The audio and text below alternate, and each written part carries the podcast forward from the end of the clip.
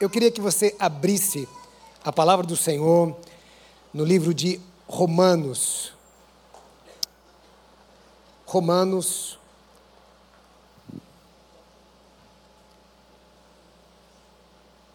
Capítulo 11.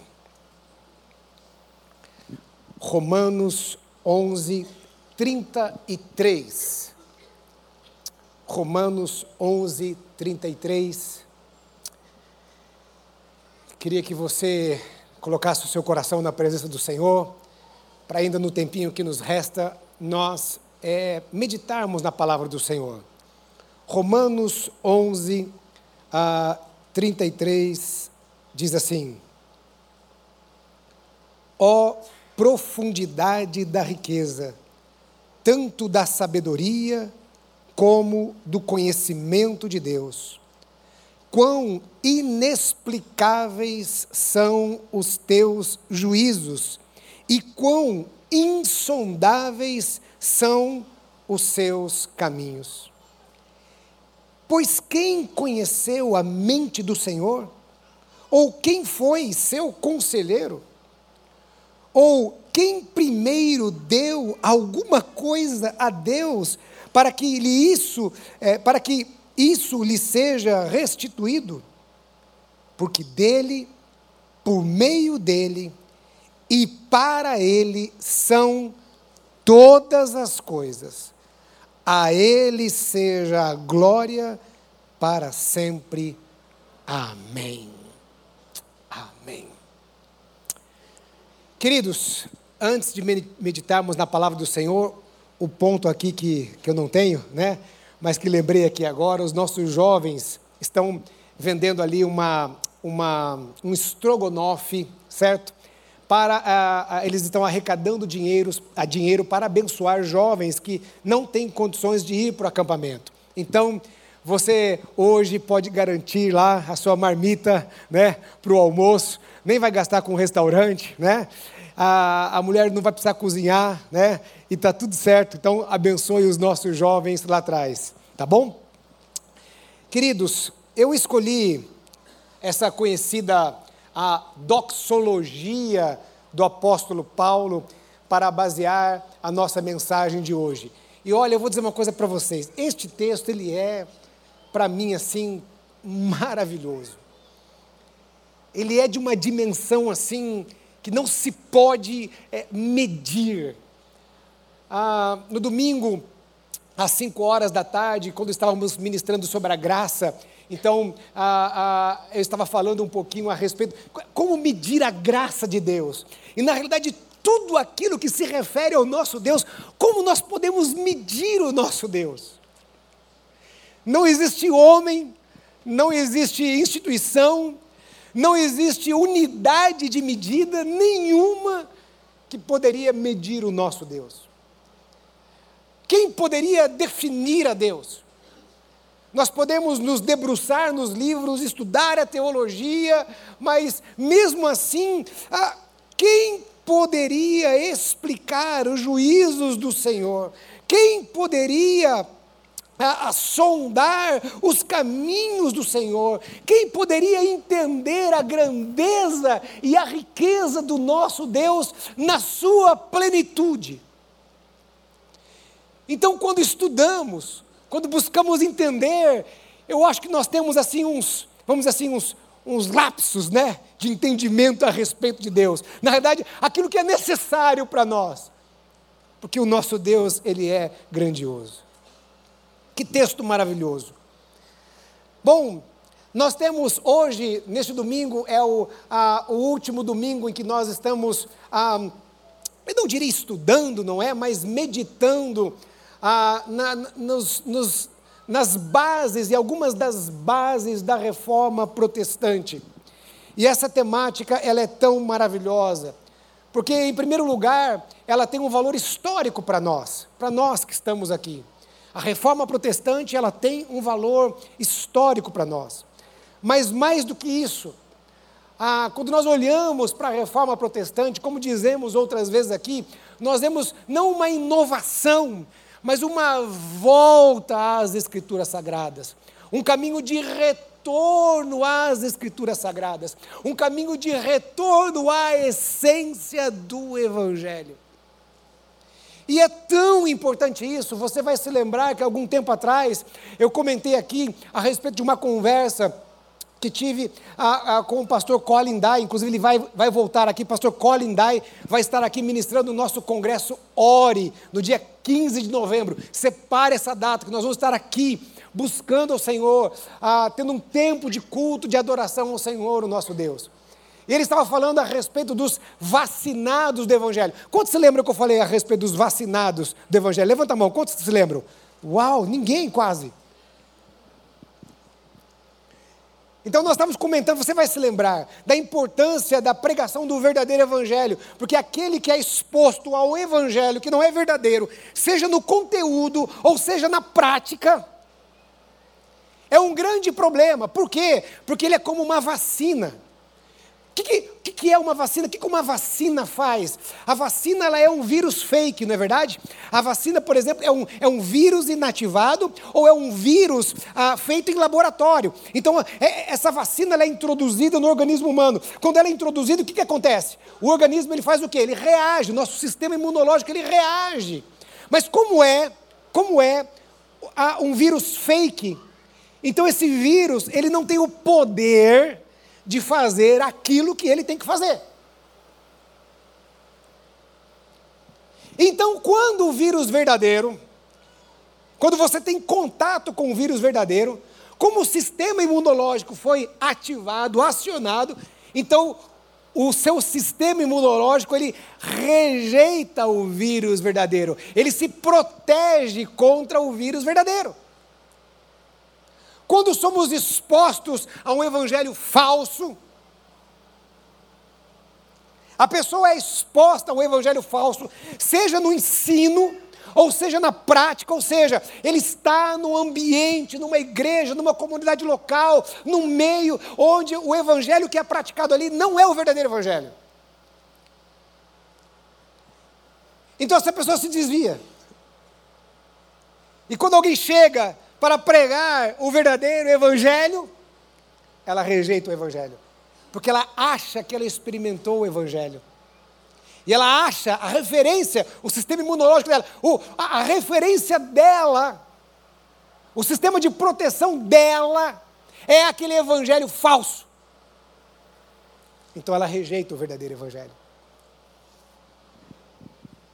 Então veja, entenda a importância de irmos para a essência do Evangelho. Eu, eu vou além aqui, entenda a importância de rejeitar aquilo que não é bíblico.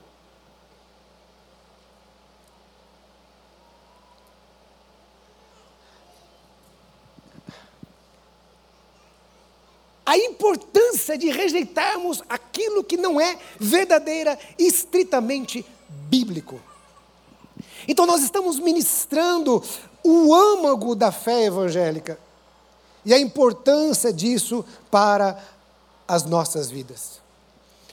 E quando nós olhamos para as, as outras solas, ou os outros somente, somente Cristo, somente as Escrituras, somente a graça. Quando nós olhamos ah, para todos os outros somentes, a gente tem a sensação assim de que são somentes, que eles vêm para resolver um problema, uma problemática. Então, somente Cristo, então resolve o, pro, o problema da intermediação, ou seja, não há outro, é, é, é, ah, não há outro mediador entre Deus e os homens. Então, quando vem a graça, somente a graça resolve uma problemática da, é, é muito forte da cristandade daquela época a respeito da, da, da, do, da, do meio de salvação. Ou seja, o meio da salvação não é pelas obras, o meio da salvação não é para o outro a não ser pela graça. Então veja, os outros somentes parece que eles vêm para resolver um problema. E hoje, o tema de hoje é somente a Deus a glória. E quando nós olhamos para este tema, a gente olha para ele e ele tem uma, um, um, ar assim, um, um aspecto de que ele não vem para resolver um problema. Porque afinal de contas, né, já está assim no nosso coração, ah, Deus é merecedor de toda glória. Então Deus, ele, ele, ele merece toda honra, ele merece toda glória. Mas assim como tudo nas escrituras sagradas, é importante a gente dar um zoom assim, a gente ampliar as coisas. Então, a proposta é darmos um zoom um pouquinho maior a respeito disso, e não apenas simplificar, dizendo, ah, não, Deus merece toda a glória. Agora, a proposta não é uma amplitude intelectual, mas sim na essência prática a respeito do somente a Ele, ou somente a Deus a glória. Então vamos pensar em algumas coisas aqui. E em primeiro lugar, eu queria pensar com você de que a glória reflete quem Ele é. A glória reflete, reflete a sua grandeza, reflete quem Ele é. Veja como o nosso Deus é grandioso. Veja como o nosso Deus, ele é maravilhoso. Como eu disse, nós não podemos medir o nosso Deus. Como você pode medir um Deus que é onisciente, onipotente, onipresente? A palavra do Senhor diz e nos mostra que o nosso Deus, ele é soberano. Então, se Deus é soberano e o homem é tão pequeno e limitado, Não existe como podemos limitar a Deus de qualquer forma, porque o homem sim é limitado. A palavra do Senhor nos diz que Deus, ele é a fonte de todas as coisas. Deus é a fonte de todas as coisas. A glória de Deus, ela é manifesta na sua criação. A criação é a obra do Pai. Em Salmo 119 diz lá: os céus proclamam a glória de Deus e o firmamento anuncia a obra das suas mãos. Então veja, a glória de Deus, ela é manifesta na criação. A glória de Deus, ela é manifesta na obra do Pai. Deus Pai. Ele é o Criador de todas as coisas. Então a palavra de Deus nos diz que basta apenas olharmos para a sua criação, que a sua criação reflete a glória do Criador. A sua criação revela quem Ele é. Os céus proclamam a glória de Deus e o firmamento anuncia a obra das suas mãos. Então a glória de Deus ela é manifesta na obra do Pai. A glória de Deus, ela é manifesta na obra do Filho, ou seja, a obra de Cristo. O Verbo encarnado, o Deus encarnado, o Deus que habitou entre nós. Eu disse aqui alguns domingos atrás, falando a respeito de como essa expressão ela é maravilhosa, não é? O Verbo encarnado, ele habitou entre nós. Ou seja, o Deus todo-poderoso, esse Deus que estamos falando aqui, todo grandioso, esse Deus que criou todas as coisas, esse Deus tão imenso, ele vem, ele se inclina e Ele habita entre nós.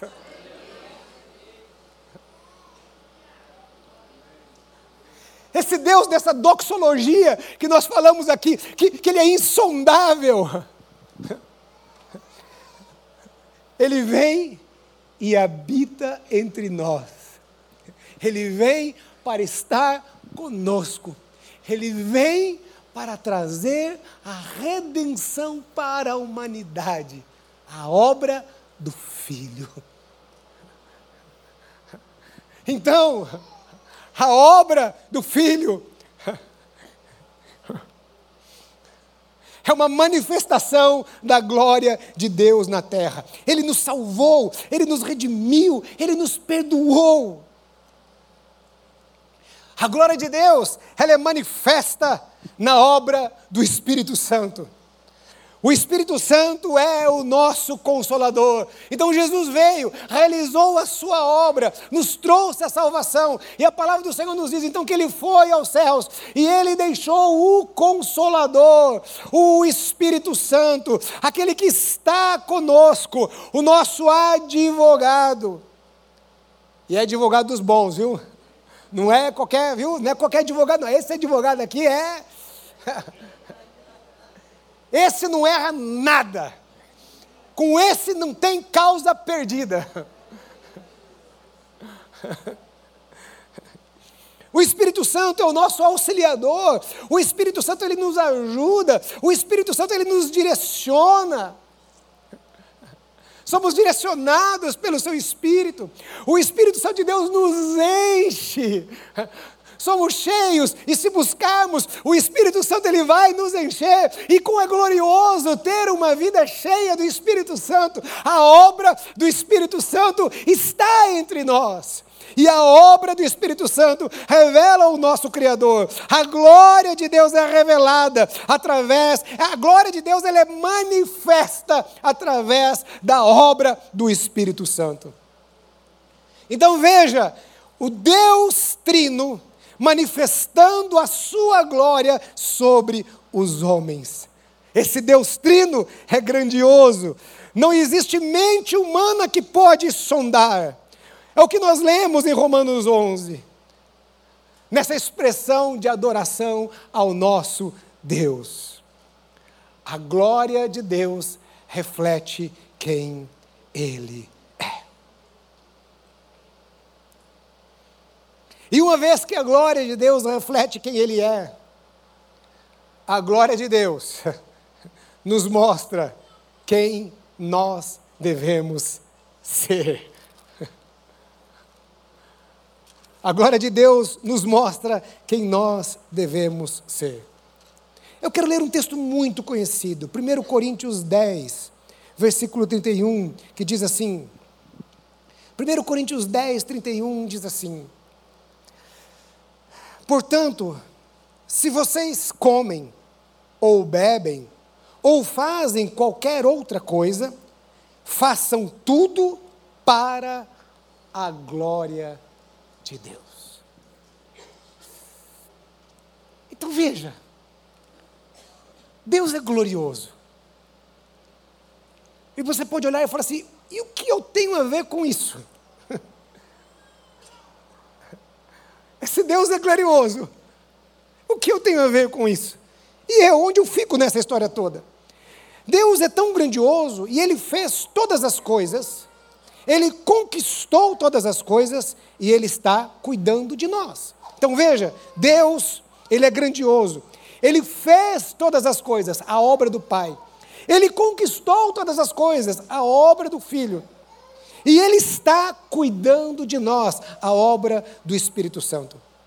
Então agora, nós devemos viver para a Sua glória. Nós vivemos para a glória de Deus.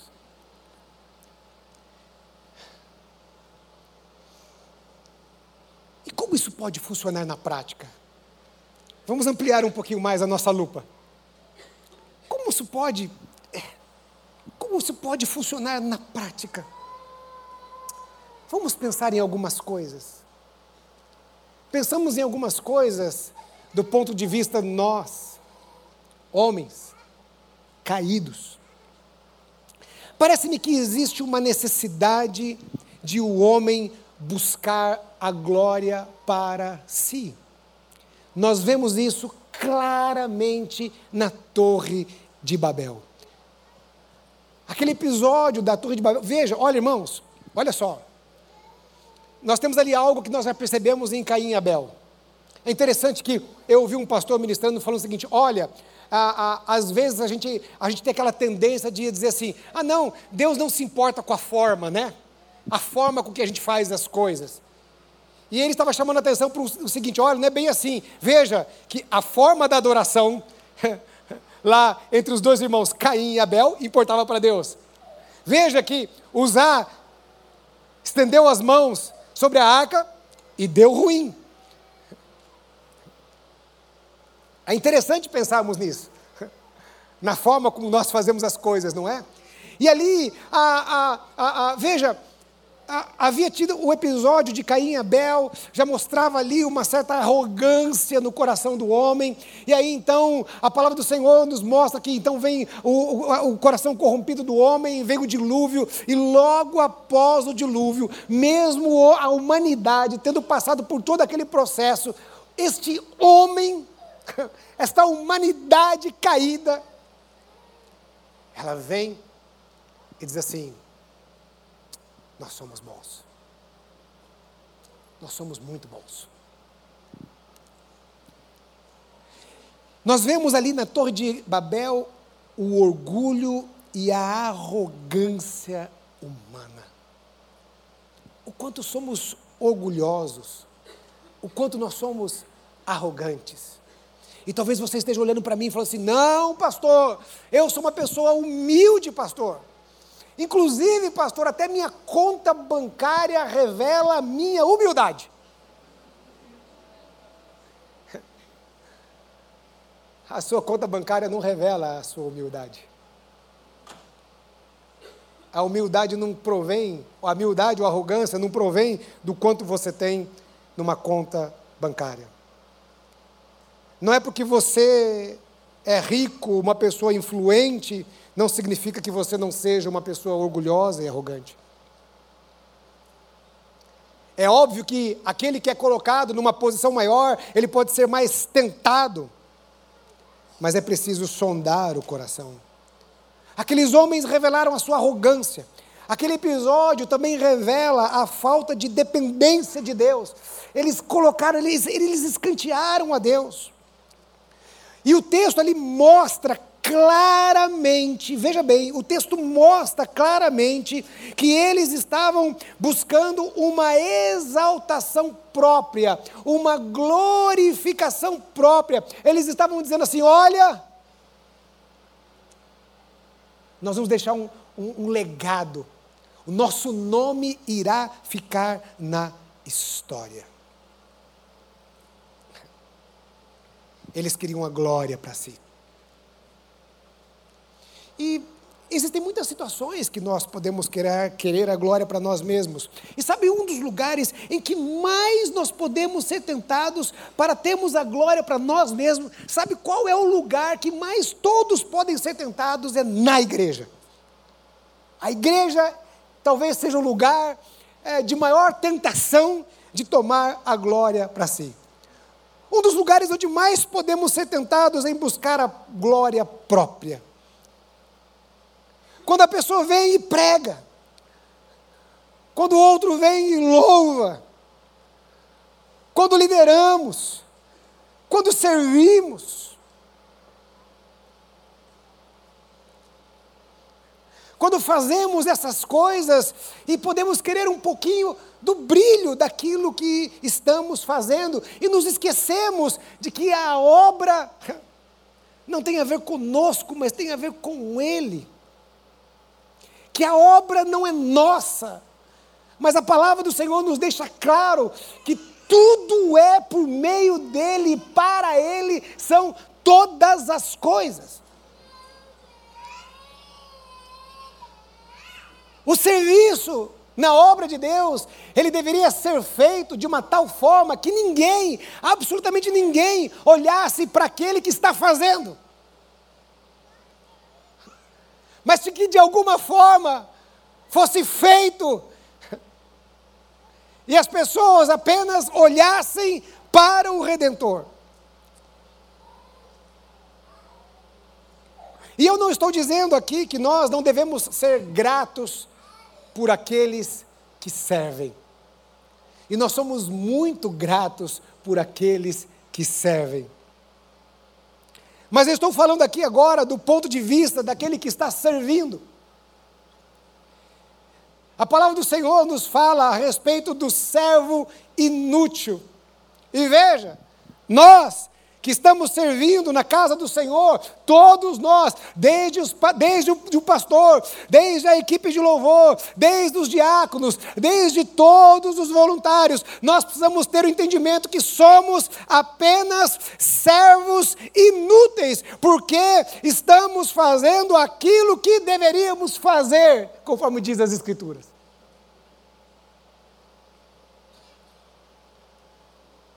Sabe o que nós somos? Servos inúteis.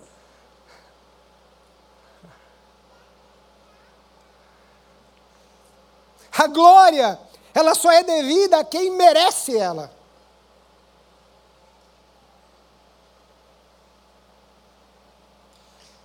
E aí pode vir a pergunta: quem merece glória?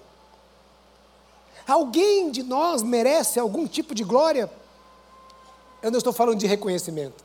Mas alguém de nós merece algum tipo de glória. Nós já aprendemos que o que nós merecíamos, se não fosse a graça de Deus, o que nós merecíamos era a condenação.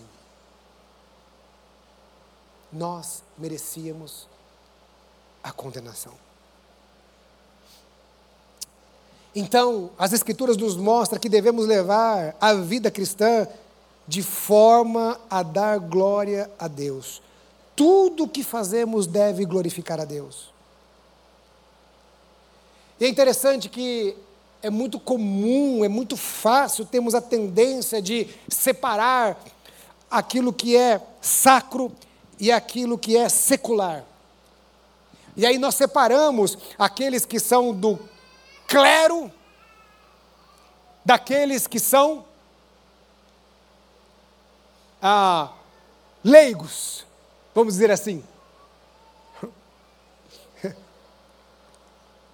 Quando na realidade eu e você, eu que seria classificado como clero, e você que seria classificado como leigo, eu e você temos a mesma missão.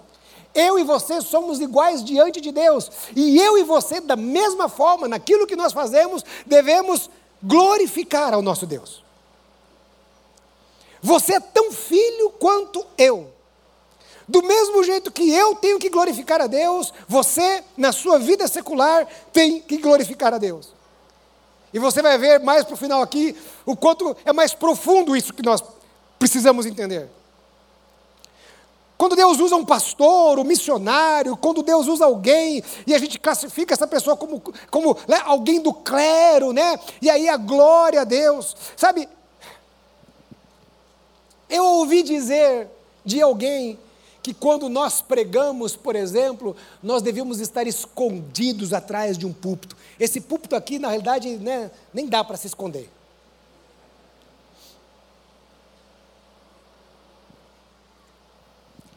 Que aquele que está aqui pregando, que se possível, nem deveria ser visto.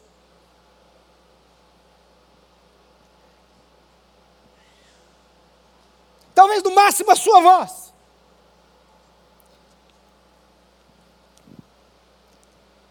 Infelizmente, não é isso que nós vemos, não é?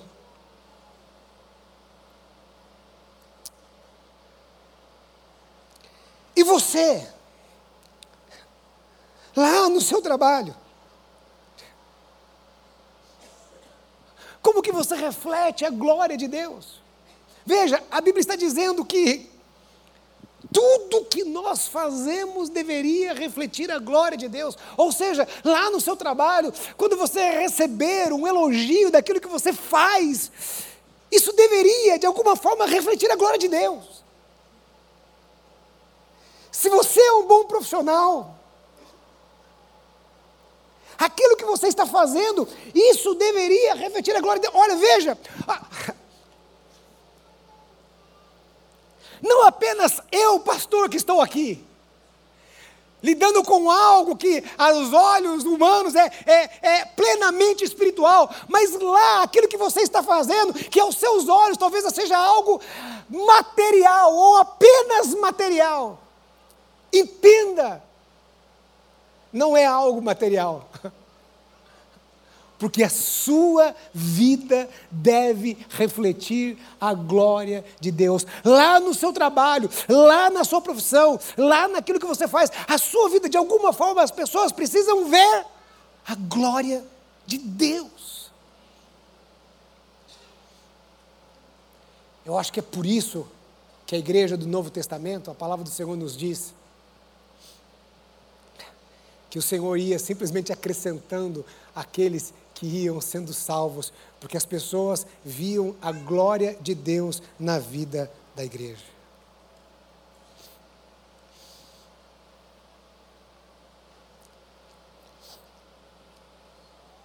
Quando você tiver sucesso lá fora, entenda que tudo o que você tem é por causa da maravilhosa graça de Deus. Além de mim mesmo, a forma com que eu relaciono, me relaciono com as pessoas deve glorificar a Deus. E aqui cabe algumas perguntas. Honro a Deus através do meu relacionamento com as pessoas. Eu honro as pessoas. O perdão está na minha agenda. Eu sou um canal de edificação. Como eu trato os meus pais, como eu trato a minha esposa, como eu trato os meus filhos. Os meus relacionamentos estão glorificando a Deus, a forma como eu trato as pessoas, a forma como eu trato a minha esposa, a forma como eu trato os meus filhos, a forma como eu trato a pessoa que trabalha comigo lá na minha casa, a forma que eu trato o meu patrão. Essas coisas glorificam a Deus, o nosso Pai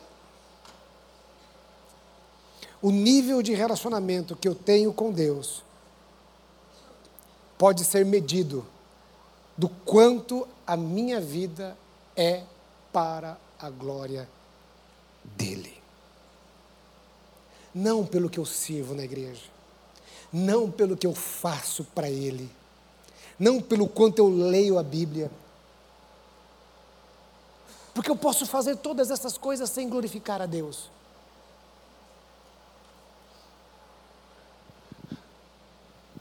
O meu relacionamento com Deus, ele é medido a partir do quanto a minha vida está realmente glorificando a Deus. Então veja, a glória, ela reflete quem Ele é.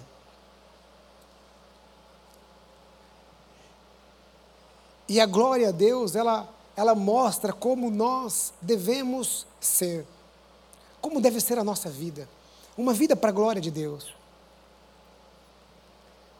E eu quero encaminhar para o encerramento desta manhã, eu quero dizer para você que a glória é o fim de todas as coisas. A glória de Deus é o fim de todas as coisas.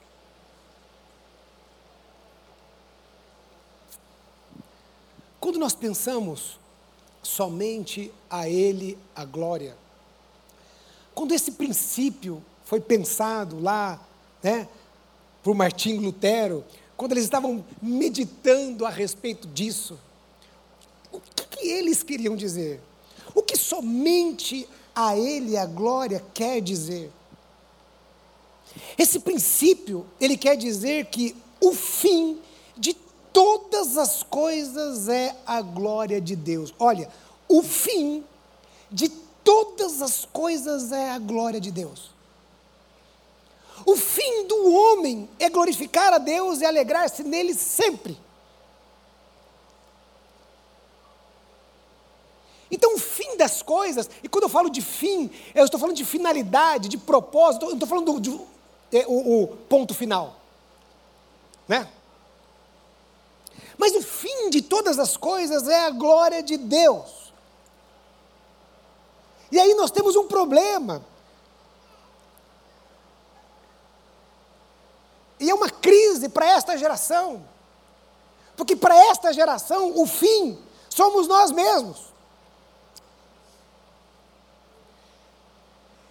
E é uma geração que tem dificuldade de entender que a centralidade do Evangelho não está em nós. Olha, a centralidade do Evangelho não está em nós a centralidade do Evangelho. Evangelho, a, o, o, foco do Evangelho não é para me fazer feliz, o foco do Evangelho não é para me dar apenas uma morada nos céus, o foco do Evangelho não é para me prosperar, o foco do Evangelho não está relacionado às minhas coisas, àquilo que eu quero, o foco, a centralidade do Evangelho é Ele e a sua glória. Esta geração tem dificuldade de entender: olha, você não é a centralidade do Evangelho. Eu não sou a centralidade do Evangelho.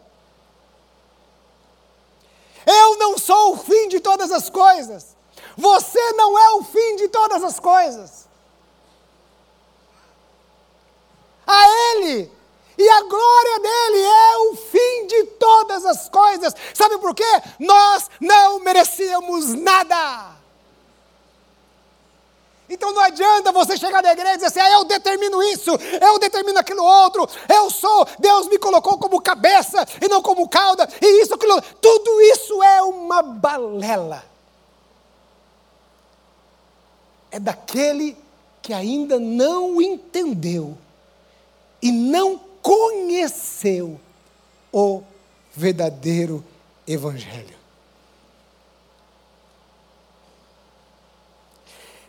Desde o movimento renascentista, o iluminismo, o humanismo, foi cada vez mais aprofundando.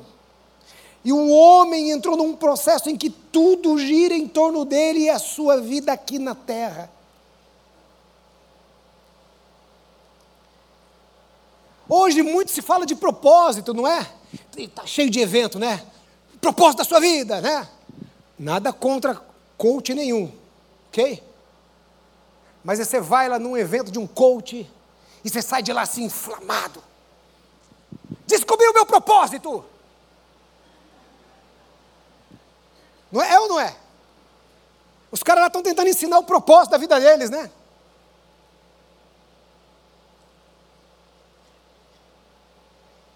Eu pergunto qual é o seu propósito aqui na Terra? Qual é o propósito da sua vida? Seu propósito é ter sucesso. Seu propósito é vencer na vida. Seu propósito é casar e perpetuar a sua linhagem. Seu propósito é deixar um legado, uma fama. Seu propósito é deixar lá numa lápide, né? Tem muitos exemplos sobre isso, né? Da, da lápide, né? O que vai estar escrito lá na sua lápide. Você viu historinhas assim da lápide, né? Olha, né? o que vai estar escrito lá na sua lápide? O que você vai deixar? Aqui foi um grande educador, aqui foi um grande empresário, aqui foi um grande músico, aqui foi um grande não sei o quê, aqui foi um grande pregador, aqui foi um grande evangelista, aqui foi um grande isso, aquilo outro. Quando na realidade lá na nossa lápide apenas deveria estar escrito: somente a Ele a glória. Ponto.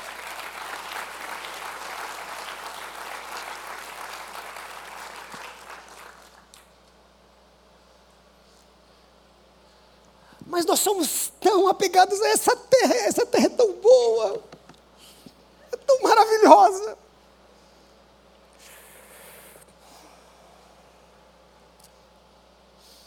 Eu não vou ler aqui o texto, Filipenses 3, 17 a 21, mostra claramente isso. Depois, se você puder ler, ai, essa terra é tão boa.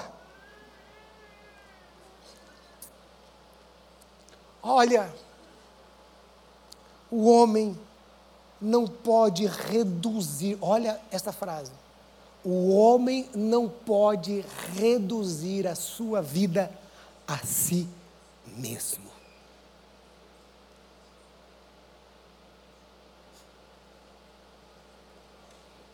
O homem não pode reduzir a sua vida a si mesmo. Nessa humanidade em que tudo gira em torno dos homens, E quanto mais ele alcança as benesses dessa humanidade, ele não percebe que mais vazio ele fica. Quanto mais você alcança esses os propósitos humanos e o quanto o seu coração está nisso, mais vazio o homem fica. Tudo o que é oferecido para a glória do homem não satisfaz. O dinheiro não satisfaz. O sexo não satisfaz. A fama não satisfaz. As conquistas que o homem alcança não satisfaz. A glória que o mundo oferece não satisfaz. Nós mesmos não somos o sentido da nossa existência. Nós mesmos não somos o sentido da nossa existência. Somos criados para algo muito maior do que nós a glória de Deus.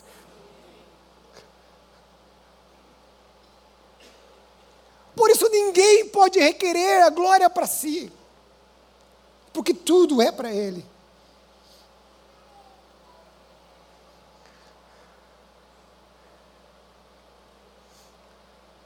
Quando foi afixado lá a respeito de que a glória é somente dele.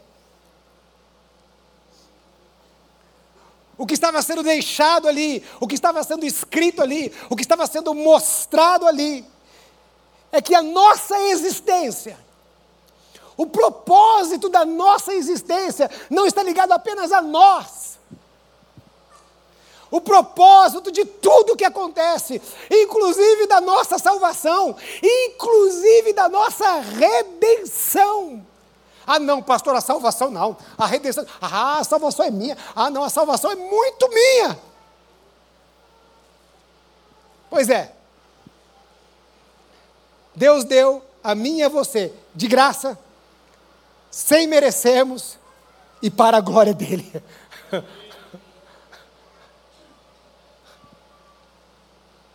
somente a Ele a glória, está dizendo assim: o propósito de tudo, inclusive da existência humana, é a glória de Deus.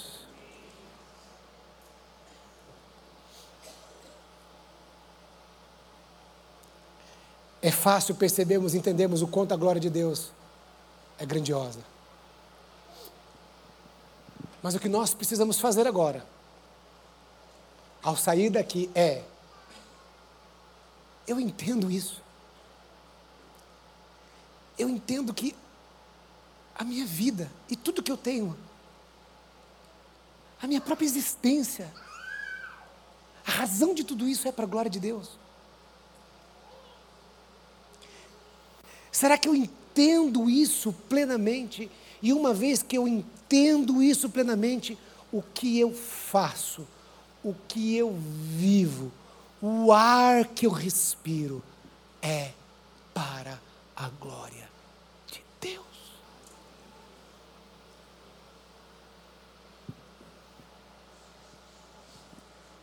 Tudo é para Ele. Por meio dele e para Ele são todas as coisas. A Ele a glória.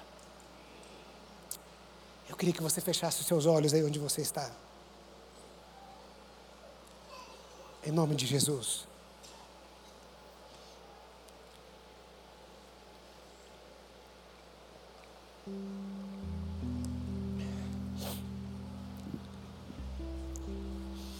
Talvez nessa manhã você olhe para si e fale assim: Olha, pastor.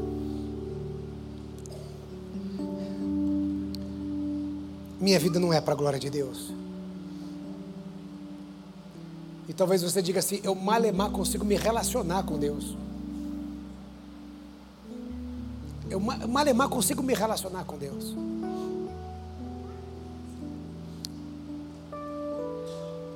Nós só podemos ter uma vida para a glória dele se nos submetemos a Ele. Nós só podemos ter uma vida para a glória dele se nos rendermos a ele, se reconhecermos ele, reconhecermos a ele como nosso único e suficiente Senhor e Salvador. Por isso, nesta hora, enquanto todos estão de olhos fechados orando ao Senhor, eu quero fazer uma pergunta a você. Nesta manhã, você deseja receber a Cristo como seu único e suficiente Senhor e Salvador? Ou será que nesta manhã você deseja se reconciliar com Cristo? Quem sabe seja necessário uma, uma volta. Essa volta para você dizer assim: olha, eu. A minha existência não tem sido para a glória dele, tem sido para mim mesmo. Mas eu quero voltar. Eu quero voltar para uma vida que dê honra e glória a Ele. Se nesta manhã você deseja receber a Jesus como seu único e suficiente Senhor e Salvador, ou se nesta manhã você deseja voltar para os caminhos do Senhor, aí onde você está, enquanto todos estão orando, eu queria que você levantasse uma de suas mãos e dissesse assim: Eu quero receber a Jesus. Ou você está dizendo assim: Eu quero me reconciliar com Cristo nesta manhã. Se há pessoas, eu queria que você levantasse bem alto uma de suas mãos, porque eu quero te, te identificar e, e quero orar com você nesta hora, em nome de Jesus. Se há pessoas, eu queria que você levantasse bem alto uma de suas mãos, porque nós vamos orar por você. Há pessoas nesta manhã que desejam entregar a sua vida para Jesus, ou desejam se reconciliar com Cristo. Há pessoas Levante bem alto uma de suas mãos, porque nós já vamos orar em nome de Jesus. Em nome de Jesus. Se não há pessoas nesta manhã, eu queria que você ficasse em pé no seu lugar. E nós vamos orar. Oh, ah, desculpa, eu não vi. Tem mãos levantadas lá em cima. Deus abençoe a você e a você também. Deus te abençoe em nome de Jesus. Se há mais pessoas que desejam entregar a sua vida para Jesus, ou desejam se reconciliar com Cristo, há mais pessoas, levante bem alto uma de suas mãos. Nós vamos orar nessa hora. Eu quero pedir a gentileza, vocês que levantaram uma de suas mãos, incluindo vocês duas lá na galeria, por favor, ah, todos vamos ficar em pé e vocês, por favor, saiam do seu lugar. Vocês que levantaram sua mão, venham aqui na frente, porque eu quero orar com vocês nessa hora, em nome de Jesus. Por favor, venha para cá. Se há mais pessoas que desejam vir aqui, você está dizendo assim: Eu quero entregar a minha vida para Jesus. Ou você está dizendo assim: Eu quero me reconciliar com Cristo. Saia do seu lugar. Nós vamos orar com você nesta hora. Em nome de Jesus. Saia do seu lugar. Pode trazer a sua bolsa não tem problema, porque nós vamos orar ao Senhor. Amém, queridos? Feche os teus olhos, ore ao Senhor, glorifique o nome do Senhor, glorifique porque o Senhor está salvando vidas nessa hora. Em nome de Jesus, em nome de Jesus, nós vamos aguardar essas queridas descerem até aqui, estão saindo lá da galeria, estão vindo para cá. Feche os teus olhos, ore ao Senhor, louve ao Senhor, glorifica o Senhor, ah, declare glórias ao Senhor, ah, declare honra ao Senhor nessa hora. E se você está aqui embaixo, deseja vir aqui, saia do seu lugar. Nós vamos orar com você agora, em nome de Jesus. Você que está nos assistindo pela internet, se você que está nos assistindo pela internet, está nos ouvindo agora, você deseja ah, fazer essa oração conosco. Aí onde você está na sua casa, você que está nos ouvindo agora, lá na sua casa agora, onde você está, no seu trabalho, não sei, no carro, mas você vai fazer isso conosco agora, onde você estiver, porque agora, neste momento, nós vamos fazer uma oração de entrega ao Senhor, o nosso Deus, aquele que merece toda a glória, em nome de Jesus, em nome de Jesus. Vocês que estão aqui na frente, nós vamos fazer uma oração. Você que está conosco na internet, você também irá fazer essa oração conosco. E eu quero pedir a gentileza para você que está aqui. Eu queria que você repetisse essas palavras comigo, dizendo assim: Senhor Jesus, nesta hora, eu entrego a minha vida ao Senhor, e eu te recebo como meu único e suficiente Senhor e Salvador da minha vida. Perdoe os meus pecados e escreva meu nome no livro da vida, em nome de Jesus. Amém. Amém. Amém. Vocês que estão aqui, nós queremos acompanhar vocês. Queremos ah, dar um presente para vocês nessa hora, ok? e queremos anotar o seu nome e seu telefone. Fiquem tranquilas, ninguém vai ligar para vocês pedindo nada. Nós queremos ligar para vocês para saber como nós podemos abençoar a vida de vocês na caminhada cristã.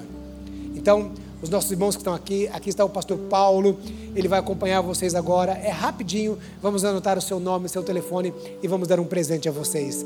Deus te abençoe, que a graça de Deus esteja sobre vocês, em nome de Jesus. Amém, querido? Amém. Que a nossa vida que a nossa vida glorifique o nome do Senhor e que você tenha uma semana para a honra e glória do nosso Deus. Vá na paz do Senhor. Deus te abençoe em nome de Jesus.